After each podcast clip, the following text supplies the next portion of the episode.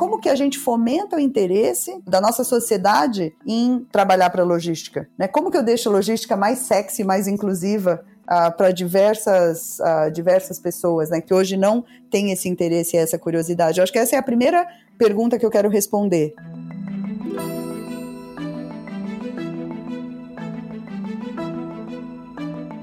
Olá, mentes inquietas e curiosas do século XXI. Este é o The Shift, o seu podcast sobre inovação disruptiva.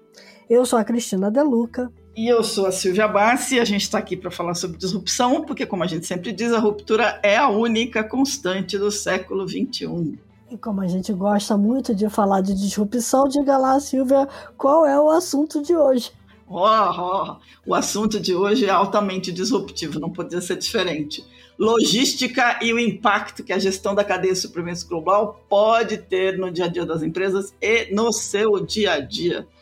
É, parece um tema chato, mas não é não. É o tema mais importante do momento, eu diria, mais do que muita coisa. Em um mundo em que a velocidade é considerada a qualidade suprema de uma empresa ou fornecedor, e os consumidores estão mal acostumados com aquele tal de entrega a jato e compra sem fricção, a gente tem que lembrar que bens de consumo e serviço pertencem a ecossistemas complexos que precisam funcionar sem travar. Ou seja, para você ter um objeto, ele é feito de componentes, de matéria-prima, de coisas que precisam chegar através de diferentes pontos. E quando essa logística ou esse ecossistema trava, como foi o caso que a gente se lembra bem, né, bem emblemático, que é o caso do navio lá que ficou parado semanas a fio no canal de Suez, até os brinquedos de Natal não chegam.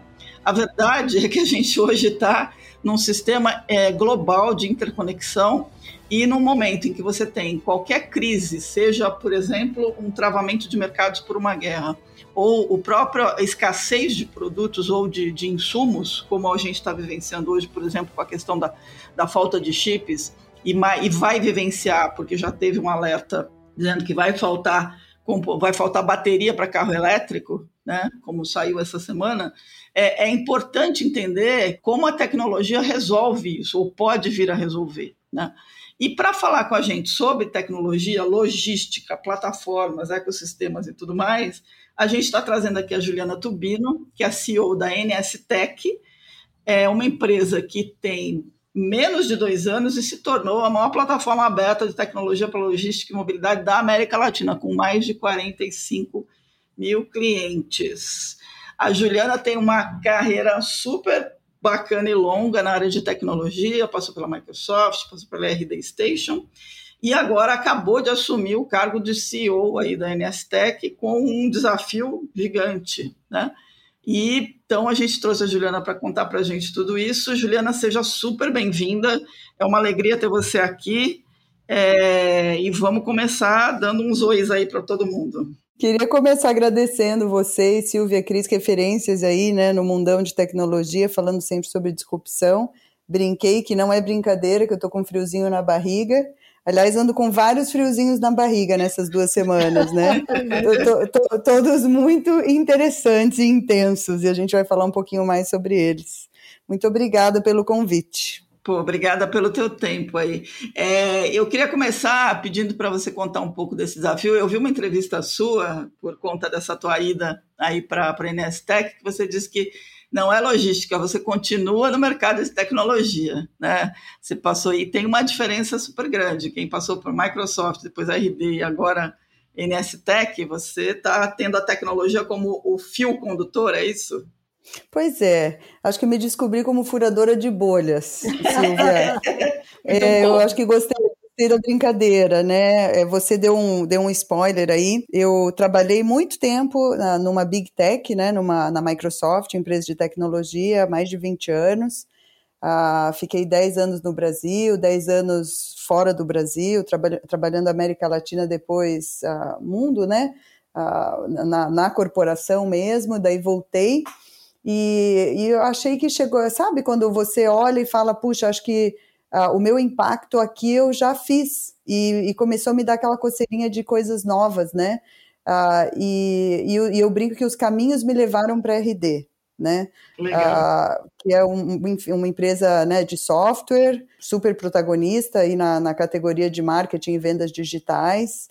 Uh, com bastante market share, enfim, uma, uma empresa bem protagonista mesmo, referência, e eu tive um, nossa, uma super experiência, uh, acertei na minha escolha, né, acho que causei também um impacto, fizemos uma jornada legal de quase cinco anos, quatro anos e meio, e quando chegou o momento, eu falei, puxa, estourei a bolha tech, Agora estourei a bolha startup scale up, scale up, né? E quando eu comecei a falar, acho que o meu impacto aqui, uh, o 80-20 eu fiz, e começou a me dar esse, essa vontade de ampliar o olhar, é, já fazia um tempo que eu estava no conselho da Inestec.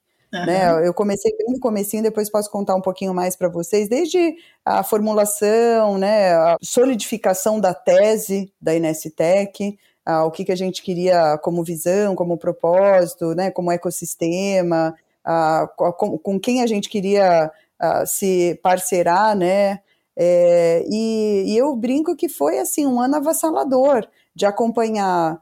Como conselheira, você acaba acompanhando menos o dia a dia, né, uma vez por mês, vai, uma vez, uh, algumas vezes mais, porque a gente fez algumas aquisições, então acabou se, se falando bastante, mas de qualquer forma você não está no, no, no, dia a dia, né, ali na, na fronteira.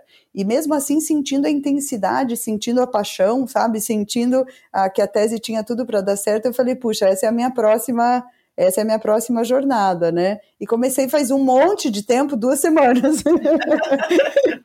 então, que vocês estão me pegando, aprendendo sobre um monte de coisa. Uh, enfim, espero continuar aprendendo muito sobre esse, sobre esse mundo é, que você mesmo falou, né? Não parece tão. Não, não, lembro bem a palavra que você usou, eu uso a palavra sexy, né? Uhum. Uh, era, era um mundo desconhecido para mim mesmo. E à medida que eu fui conhecendo, eu fui. Eu acho que eu posso já dizer que eu fui me apaixonando, sabe? Ah, até quando a gente pensa, né, o que, que é o Brasil? Né? O Brasil é essa conjunção de mundo real com mundo moderno mesmo, né? Uhum. E, e, um impactando o outro. Eu falei, puxa, é aí que eu acho que. Ah, é aí que eu acho que eu posso trazer um pouco da, da minha intensidade, da minha força e ver o que, que a gente consegue inventar de novo. Muito, Muito legal. É, e, e, quando a gente fala de plataforma, falando da NS Tech, a gente está falando de plataforma mesmo, né? Porque vocês cresceram de forma muito acelerada e com várias aquisições que ainda não chegaram no fim, né? Pelo que eu sei. Vem muita coisa por aí. Então, assim, são vários produtos e serviços dentro da plataforma, né? São vários produtos e serviços dentro da plataforma. Na verdade, é, é, uma, é um ecossistema de, de, de compradores e vendedores na cadeia logística, né? Então, a, a gente aqui está falando de todos os prestadores de serviço, é, enfim, transportadores, embarcadores, é, motoristas, seguradoras, players mesmo que trabalham posto de combustível, pneus, enfim, todo, literalmente todo o ecossistema. Uhum. Uh, e quando a gente bolou a tese, né? Então a gente pensou, bom, somos é, é uma filosofia de empreendedorismo mesmo, de longo prazo, né? Uh, e, e, hoje somos, somos 28 sócios, né? Uh, que são responsáveis por quase 100% aí das decisões. Uh, então, tem, tem muitos líderes nos mercados de nicho, que é parte da tese, né? Uhum. Uh, com receita recorrente, a gente faz uh, até due diligence de sócio para saber se é o sócio certo. E, e, e, sim, a gente tem dentro do ecossistema muitas, muitas marcas fortes já na sua categoria, né, no seu subnicho quase. Uh, e, e, buscando agora um dos grandes objetivos é a gente criar esses efeitos de rede né, dentro desse ecossistema uh, para melhorar a eficiência desse, desse, dessa, desse mercado. Então, sim, é uma, é uma plataforma. Eu acho que eu diria que a gente avançou muito se considerar o tempo que a gente tem né, de, de estrada aí, uh, mas pouco perante a ambição que a gente tem uh, de fazer uma boa transformação nesse mercado. Uhum. Muito bom. Isso é bem bacana. Agora, falando um pouquinho sobre a Inestec, um dos desafios, né, com a tua ida, inclusive, é, eu sei que são três desafios aqui, um deles é aumentar, acelerar né, o plano de expansão, é, reforçar a presença internacional e fortalecer esse posicionamento como uma empresa de tech. Uhum. É, o que, que, é esse, esse, esse olhar tech? Onde que a tech está fazendo toda a diferença nesse, nesse segmento de logística? Somos empresa de SaaS, né? empresa de software, então uhum. 90 e quase 100% de recorrência de fato. E, ah, bom, a gente, hoje a gente se organiza por unidades de negócio, né? Então a gente tem muitas soluções para as dores desses diversos players que eu mencionei, uhum. né? Uhum. Então a gente está falando solução para as dores de transportadores, de seguradores, dos próprios motoristas, etc.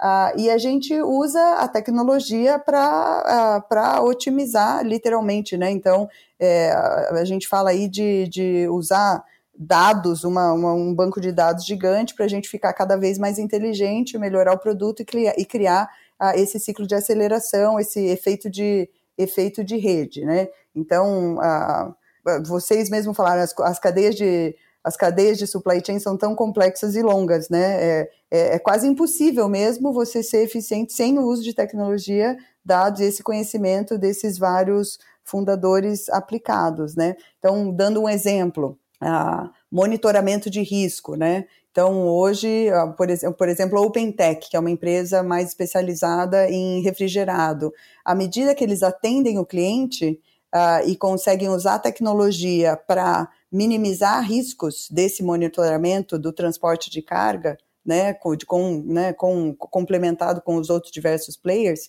uh, você adquire mais experiência, mais dados e melhora ainda mais o seu produto para minimizar uh, esses riscos do monitoramento ainda mais. Então, aí você cria quase que esse micro network effect. E para cada um dos produtos, você acaba uh, fazendo uma coisa muito parecida, né? Individualmente, você otimiza a eficiência das empresas através de tecnologia. Uh, e, e, e, de forma combinada você tem a capacidade de fazer um quase que um efeito composto né, dessa, dessa otimização. E é aí que a gente está apostando. Então, a gente busca uma sinergia entre todos os players que estão dentro do ecossistema. Um é uma sinergia, Cris. É, tá. Isso, é uma sinergia, assim, entre foco e sinergia a gente mantém o foco. Tá. Né? Então, Beleza. as empresas individualmente, a gente, de novo, escolhidas a dedo, Uh, e a princípio acreditando muito na tese e optando né, por, por, por parceirar, por virarem sócios da NSTEC, por, por acreditar na tese. Então, individualmente, a gente uh, é bastante barra alta, vai. Uhum. Uh, a gente uhum. não só trouxe empresas líderes, como a gente também olhou boas margens, né, saudáveis financeiramente, receita recorrente, empresas geradoras de caixa, como eu falei, né, sócios e times certos. Então, individualmente, a gente, quase que já no crescimento orgânico, você já consegue otimizar essas empresas individualmente por modernizá-las de certa forma, uhum. né? Uhum. E, e, sim, aí tem um potencial de sinergia gigantesca, né? Então, quando a gente pensa em crescimento, a gente não só individualmente vai deixar essas empresas mais fortes, como a gente tem o potencial de fazer ofertas novas, combinadas, né, que, que gerem ainda mais eficiência nesse ciclo. É, tem uma orquestração bacana para fazer, pelo que eu estou vendo aqui. É. Pois é, um, um, desafio de gestão interessante. Entender o meu frio na barriga, né? Entendi, totalmente. Não, e é, é, é, um ponto interessante. Tem um, um, um professor da, da Universidade de Harriet Watt, que é um professor de logística e gestão, Eduardo, Eduardo Sweeney, ele tem um livro sobre isso e ele fala que hoje os grandes desafios hoje são são três, né? O primeiro é, é, é, é o próprio impacto pós-Covid, né? Que trouxe um mundo em que há escassez, né? A gente tem um monte de problemas e tem é, é, tendências que ele diz tendências que estavam que estavam aparentes antes da, antes da pandemia se tornaram muito mais complexas, né? Aumentou o número de compras online, sumiram os motoristas, e tem um, uma coisa muito mais complexa. O segundo ponto dele é que o ambiente econômico de negócio está muito mais desafiador, né? É, aí vem Brexit, ele, ele cita uma série de coisas. E o terceiro, que é o impacto ambiental, né? Uhum. Então, não é, não tá fácil. Eu entendo perfeitamente frio na barriga. Como é que você olha para esse cenário? Eu sei que vocês têm, a partir do software, você consegue otimizar muita coisa e, portanto, diminuir impactos e acelerar né, as coisas que precisam ser aceleradas. Qual que é o teu olhar para cima disso tudo, assim, quando você olha para esse, esse todo aí que você vai ter que tocar? Pois é, não tem como discordar de você, né? Se a gente está olhando o contexto macro, é, o curto prazo tem um, um, cenário super desafiador, né? Inflação uhum. alta, aumento explosivo de custo de combustível, taxa de juro, uhum. é, tudo isso vai impactar a saúde financeira, inclusive desses players, né? Transportadores, é, caminhoneiros, tem muita ineficiência. assim, a, quanto mais eu aprendo, mais eu me sensibilizo, né? De você, exemplos bobos, eu acho que daí ah, você começa a prestar mais atenção. Eu estava viajando semana passada uhum. e peguei um Uber e o Uber falou que ele era caminhoneiro antes. Né? Olha só. E, pois é, ele falou, eu fazia, e ele, eu estava no Chile, e ele fazendo viagens internacionais, ele vinha para o Brasil. E ele falou, puxa, como era, como foi desafiador, né? Ah, não só a infraestrutura de estrada, a segurança, como eu chegava lá e eu tinha que esperar a carga. Literalmente, tipo, uhum. conseguir outro cliente. Então ele esperava 5, 7, 10 dias. Enquanto isso, a família dele no Chile. Ele né, tem, um, tem um custo velado aí também uhum. importante, né? Então, é, é, assim, e de novo, por isso que a gente vem com essa tese com bastante otimismo, né, em relação a essa visão geral e de longo prazo. De novo, curto prazo, pós-pandêmico, é bastante desafiador, né? Enfim, da, e daí você tocou em alguns pontos que a, até são pilares da, da, da nossa crença que a gente quer, a, a gente está liderando com propósito mesmo, né, de melhorar o mundo através da logística, não só para esses players que eu falei, né, a sociedade em geral, né, menos poluição, menos custo, menos trânsito, mais tempo, que bacana ah, quando a gente conseguir ah, melhorar a eficiência dessa, de toda essa cadeia, fazer esse motorista que eu conversei, né, ex-motorista no caso, não esperar 5, 10 dias, mas saber que ele vai pode chegar, passar por aqui, aqui é mais seguro, ali está monitorado, voltar com a carga, né, com o caminhão mais cheio. Hoje a gente tem 2,4 milhões de motoristas no Brasil. Ah, e, e, falta motorista. E falta, é. e falta, falta. Enfim, então, nesse propósito de melhorar o mundo através de logística para a sociedade, cliente, para os nossos funcionários. De novo, à medida que eu descubro, né, logicamente precisamos mais inclusão, mais diversidade, né? Então tem uma oportunidade de desenvolvimento pessoal também dentro dessa cadeia para ser mais equilibrada, né, gerar valor para acionista. A gente tem sim como propósito ser uma referência em SG, né? Uhum. E, e, e quer a oportunidade melhor do que ser referência em SG nesse mundo, né? Uhum. Que tem tanta oportunidade. Então, assim, se eu pensar em meio ambiente, que foi um exemplo que você falou, uhum. é, hoje a gente tem uma frota super velha, né, no, no Brasil, assim, caminhões de 15 anos, a diesel, é, 40% rodando vazio. Se a gente conseguir por gerar mais produtividade, reduzir CO2, melhorar trânsito, né, diminuir esse custo oculto que eu estava falando, que deve ser N vezes o custo de Bolsa Família no Brasil, né, seria super uh, super impactante para a nossa sociedade, né? Enfim, além de outros pilares de SG, é. social, governança, bem animado por aqui. bem animado.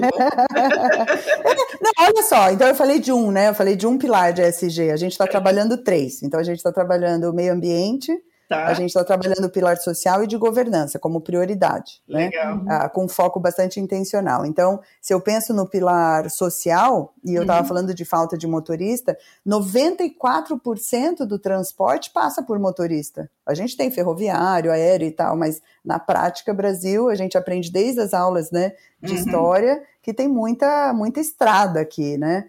É, muito acidente, muito roubo. 2020, é, a CNT divulgou que a gente teve 18 mil acidentes com vítimas ah, com caminhão. Né? Se isso não, se, se, se, tecnologia e processo não ajudar a reduzir esses acidentes, eu não sei o que ajuda. Nos nossos clientes já, já a gente conseguiu diminuir mais de 90%. Caramba!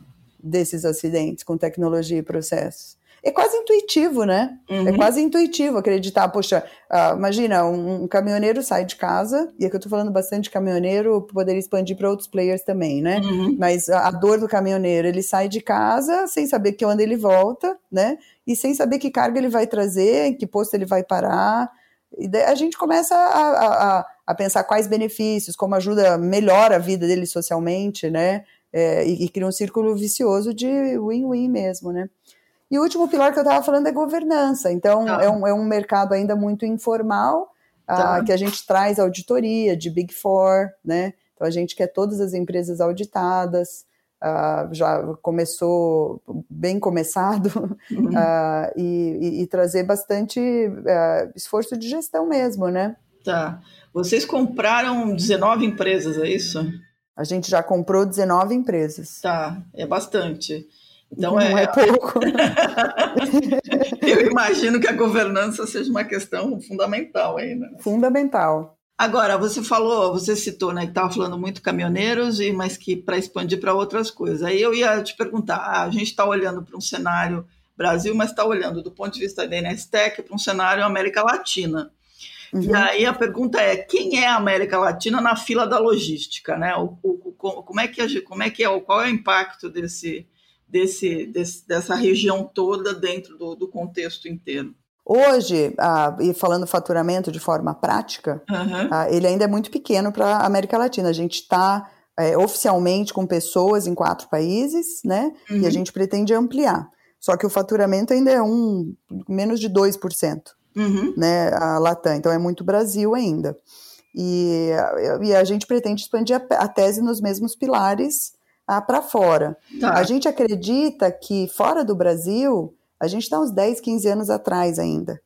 Né? Então, tem, tem também, se não mais, né, espaço, e a gente acaba também, do ponto de vista de, investi de investidor, né, é, ampliando o nosso addressable market também, né? E aqui na mesma, na mesma, na mesma linha, Silvia e Cris, é, então a gente fala de produtos de gerenciamento de risco, de TMS, ah, de mobilidade, né, de logística, de caminhões, uhum. é, de marketplace, seguros, transporte de passageiros.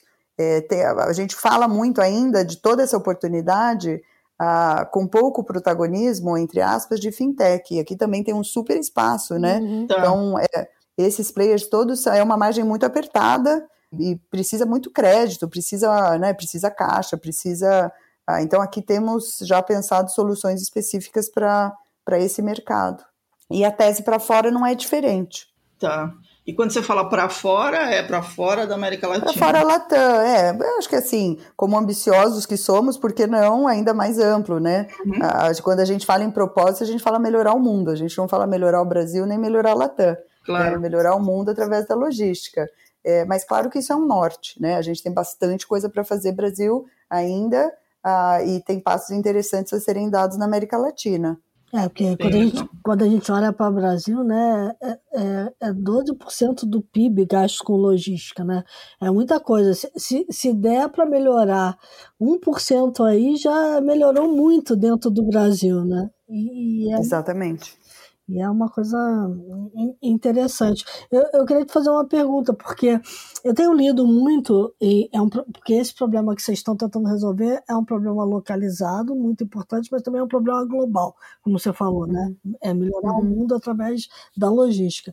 E eu tenho ouvido muito nos Estados Unidos é, a entrada agora da tecnologia para tentar é, tornar o problema do frete, principalmente, né, mais otimizado, porque tem muito caminhão que trafega com pouca carga, vazio, é, que poderia estar com uma otimização maior, uma distribuição maior. E eu sei que tem empresas que estão dentro aí dessas 19 que vocês compraram, que atuam nesse cenário também, né? O pessoal fala de Uber, Pool, é, dos caminhoneiros, né? É, é, um, é uma dor que precisa atacar rápido, é, a gente tem empresa, por exemplo, empresas de TMS que fazem essa, essa gestão né, da, do transporte.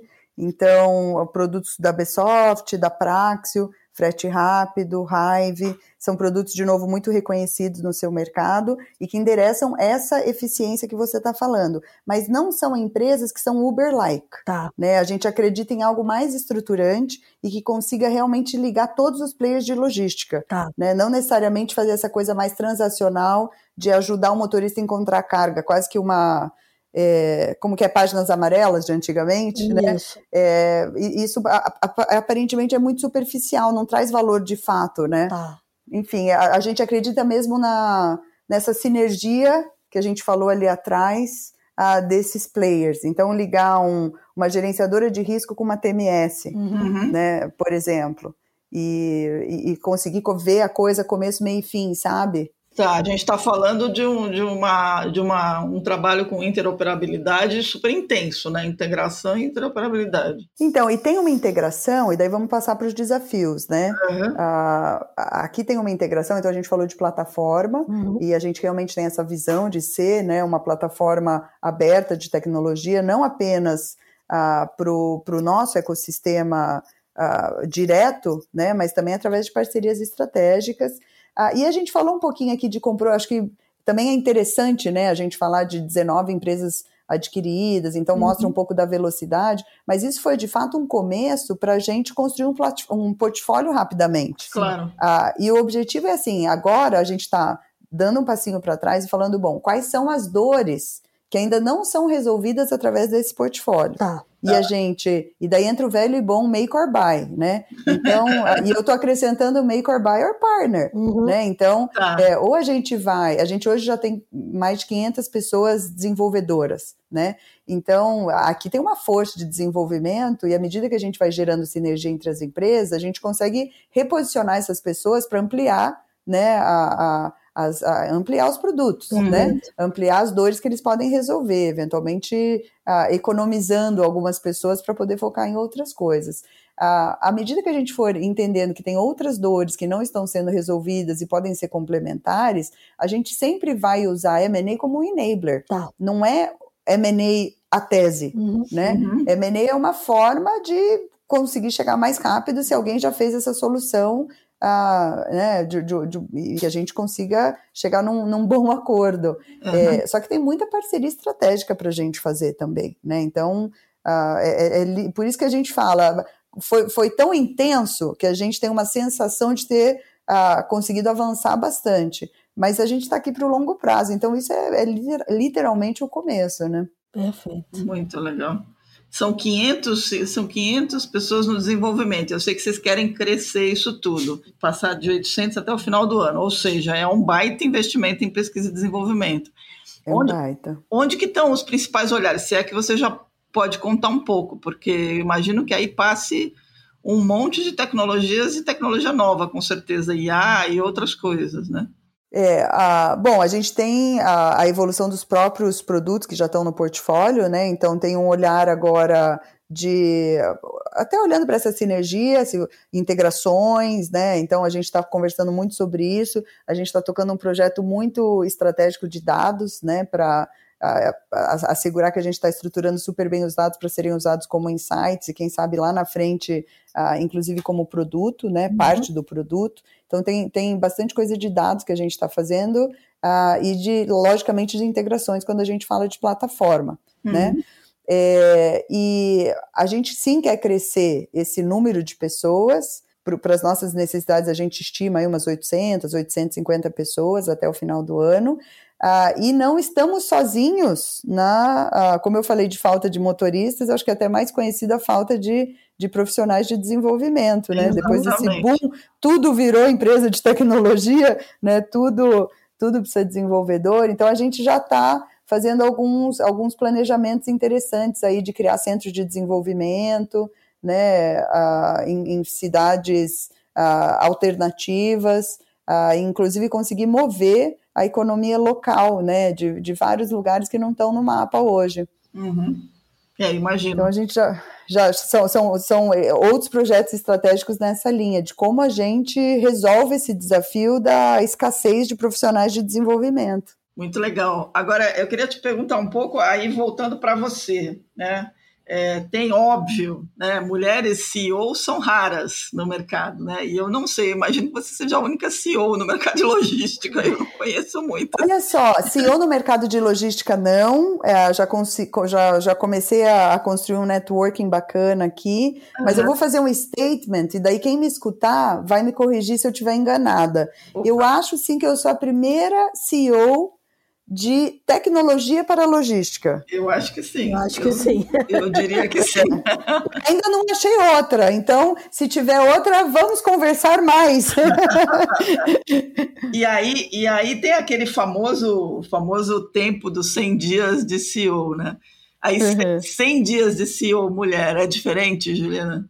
Ou não? Eu vou dizer que não. Sim ou não, eu vou dizer que não é diferente, né? Eu estou naquele momento de até onde eu preciso me aprofundar para tomar decisão, é, tomando decisão, certas decisões com ambiguidade, né, contando com o conhecimento do time que já está aqui. A, a gente pode avançar em, em frentes de gestão, de crescimento, produtos já mapeadas. É, eu estou bem feliz com o que eu encontrei dentro de casa, né? Uhum. dentro de casa com, com o andamento das coisas.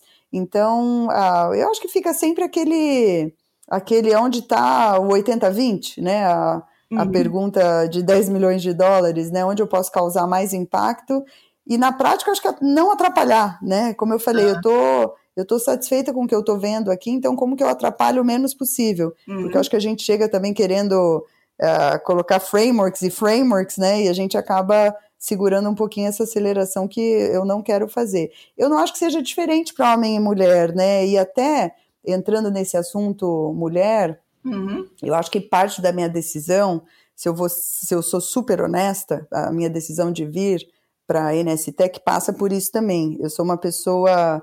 Eu não me reconhecia feminista, né? Até porque tem um certo viés nessa palavra, uhum. que às vezes é negativo. Uh, mas eu fiquei pensando, eu falei, puxa, não adianta eu ficar estimulando as mulheres a pular e eu não, não pular, né? E não, e não tá ser a referência. Então, uhum. é, bora com frio na barriga mesmo. A minha decisão passou um pouco por isso, sim. Tá. Uh, eu acho que a gente tem bastante mulher nas empresas, né? Na, na, no nosso ecossistema de logística, e aqui eu não estou falando só de NSTEC, eu estou falando do ecossistema de logística como um todo. Lógico que não, caminhoneiros devem ser quase 100% homens, né? Hum. Mas ah, nas empresas de logística tem bastante mulher e eu acho que não foge também daquele daquela estatística de menos na liderança, né? Uhum. Ah, e a gente pode construir esse caminho. Ah, e eu acho que talvez o que eu traga de diferente é um, é um olhar, né, sensível a isso. Tá. Ah, e, e, você naturalmente ah, tira o teto. Uhum. Uhum.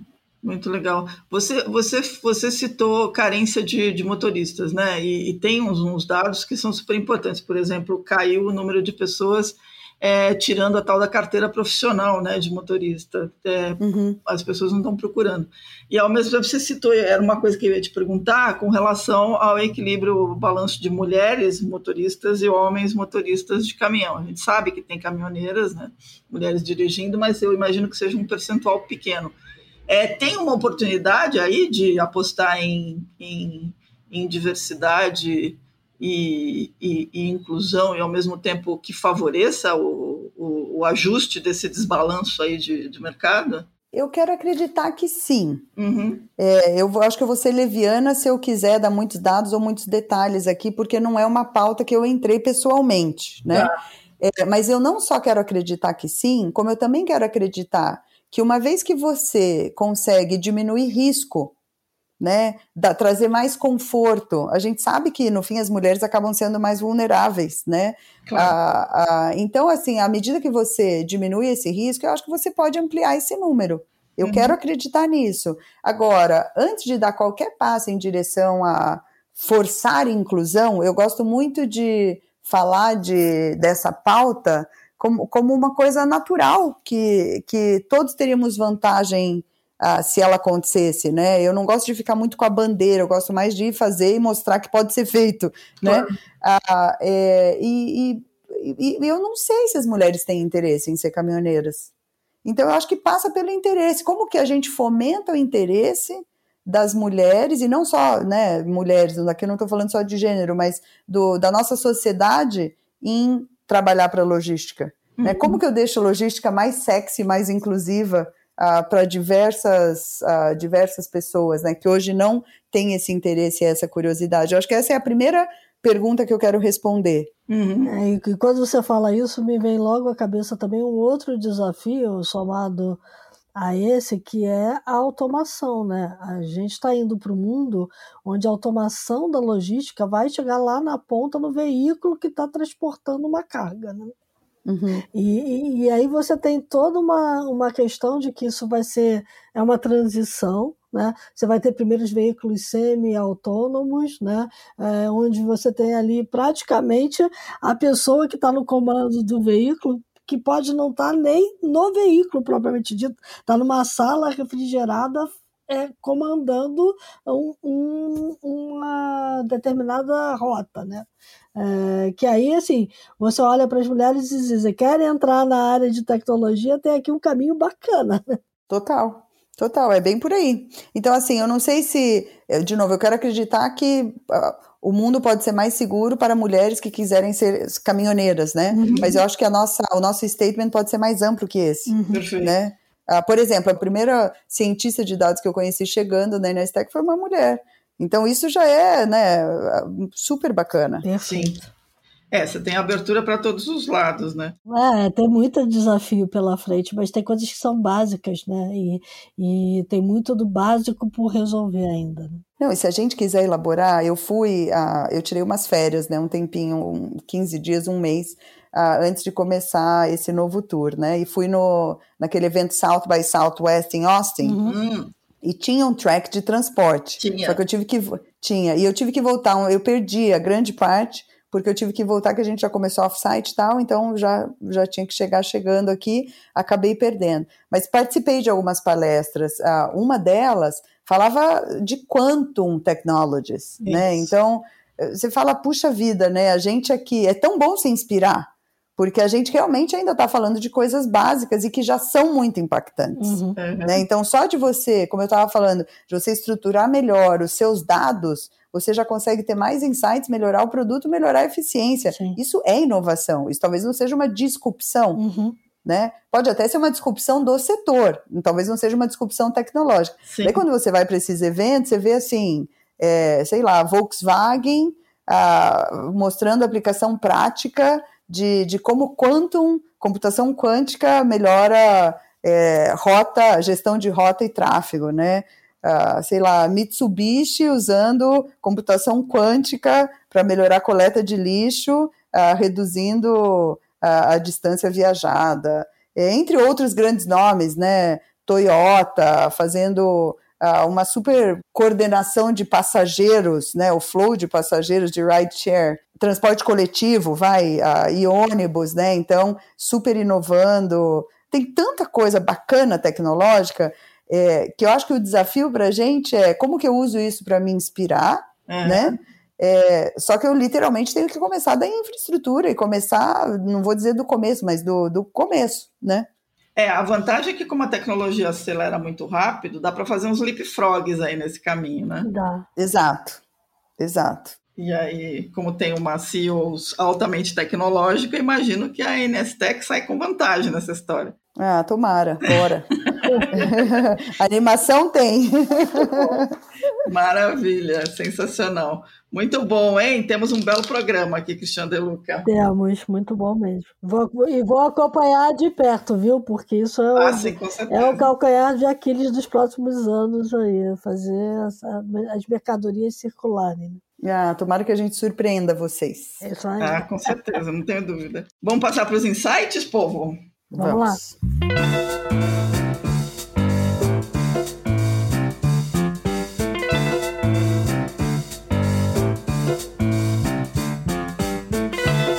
Então, Ju, quer começar? Ah, eu quero falar que eu agora olho, depois dessas minhas férias no Chile, eu uhum. olho para uma montanha de outra forma.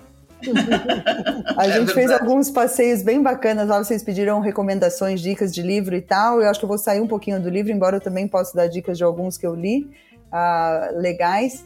Mas o meu marido e eu inventamos de subir um vulcão. Ah, sem, sem, a, a, gente é muito ativo, né? A gente faz esporte e tal, mas a gente não estava não, não preparado para a altitude que a gente ia enfrentar. E a gente subiu um, um vulcão que chama Lascar, é, uhum. E a gente chegou em 5.560 metros. É. E eu nunca imaginei que eu ia ter uma, uma lição de humildade tão grande quanto aquele dia. Uhum. Então, na noite anterior, a gente foi ver as estrelas e a gente viu que a gente não é nada perante o tamanho da, da multiplicidade de galáxias, né? E já foi uma, uma lição de humildade. Daí, no dia seguinte, a gente subiu o vulcão e falou: é, Vamos começar do começo. então, haja, se... haja oxigênio, hein? Haja oxigênio. Um dia eu conto para vocês em detalhes. Imagina. Foi, foi assim, meditação, não só tem técnica, né? Você tem, você tem que subir fazendo meditação ativa, senão você não sobe. Uhum. É, como você fala, você chega no limite, eu cheguei, né, meu marido também, no limite do, da tua preparação física mesmo e da tua, quase que assim, da tua preparação emocional. E, e, é muito interessante. Foi uma viagem introspectiva. Depois os dois ficaram quietinhos, assim, um, dois dias, e tipo, é. é. Foi legal. Recomendo. Não muito acessível, mas recomendo. Muito bom. Não, o Chile é um negócio maravilhoso. Surpreendente. É, não sei se você foi lá pro Atacama, eu fui pro Atacama e o Atacama, Atacama. É, nossa, aquilo é espetacular, né? É, é, é um negócio de querer voltar o tempo inteiro. Foi. Muito legal, bela dica. Subir uma montanha ou um vulcão, tá aí. Boa dica essa.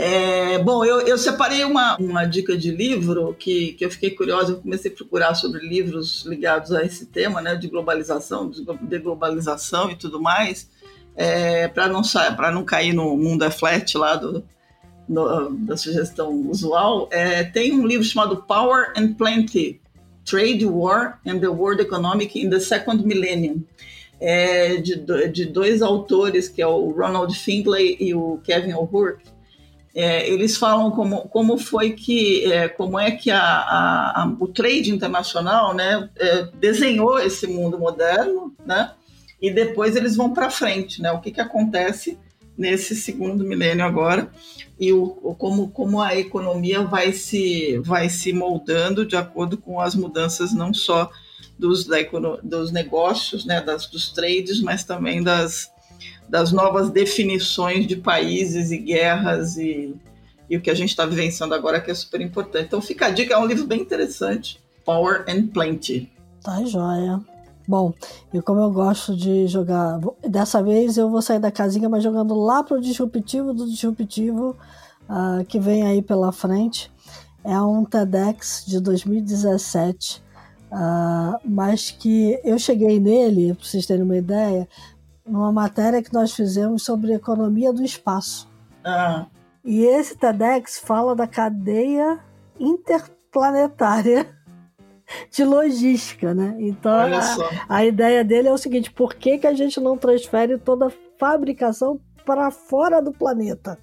E, e, e, bate lá naquele pedacinho do ISD ali do meio ambiente, né? Então a forma de salvar o meio ambiente é tirar daqui aquilo que está fazendo mal para o meio ambiente e levar para uma cadeia interplanetária aí de suprimentos, né?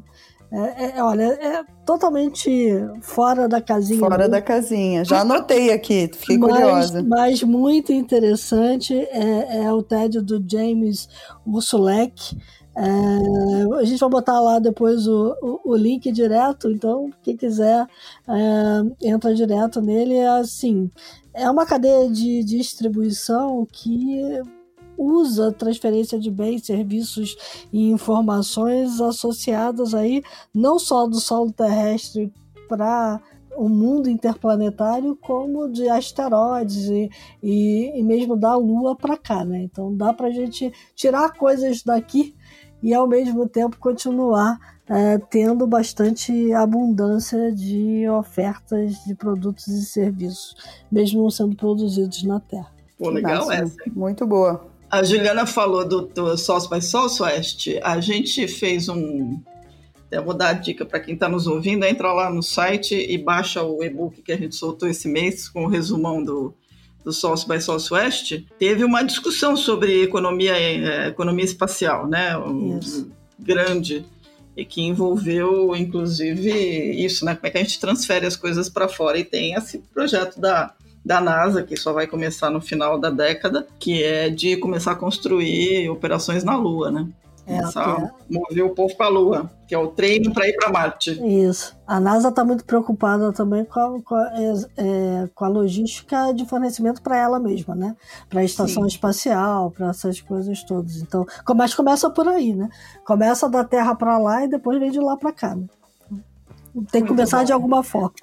É, ó, conecta, de alguma forma conecta a logística com, com, é, com, com, expandir através de tecnologia. Isso. Fechando aqui, que legal. Muito bom.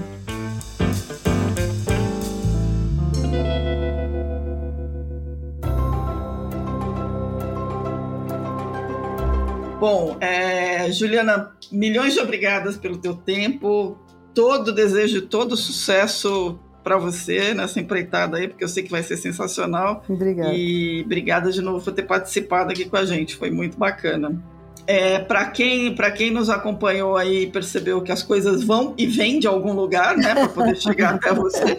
É, acho que não acontece por ainda, ainda é. não acontece.